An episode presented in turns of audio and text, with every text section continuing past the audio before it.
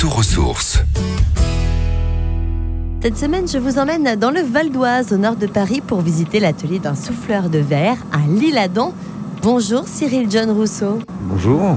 Cyril, vous avez quand même un métier assez atypique. On peut vous voir pratiquer dans votre atelier et en plus de cela, visiter les lieux parce qu'il y a pas mal de choses à faire. Moi, mon atelier, euh, j'ai la chance d'avoir une boutique attenante.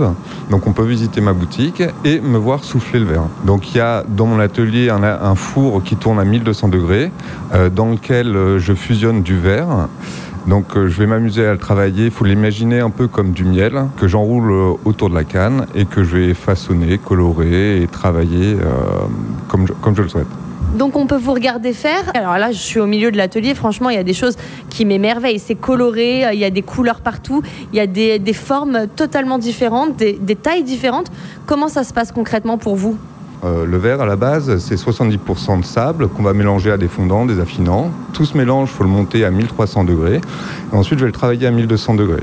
Donc, en fait, toutes ces explications, vous les avez quand vous venez me visiter. C'est encore mieux de voir en même temps que je vous explique, parce que c'est un peu magique. hein, c'est le travail du feu. Bah, je vais euh, mélanger des oxydes métalliques à mon verre transparent afin de le teinter et de le, de le façonner euh, pour en faire des pièces uniques. Donc là, concrètement, si je veux fabriquer, allez, je sais pas, on va fabriquer une, autre- une boule pour Noël prochain. Pourquoi pas? On y pense déjà. Ça va prendre combien de temps? Ça prend une dizaine de minutes parce que le verre en fait refroidit très vite, donc on a très peu de temps pour le travailler.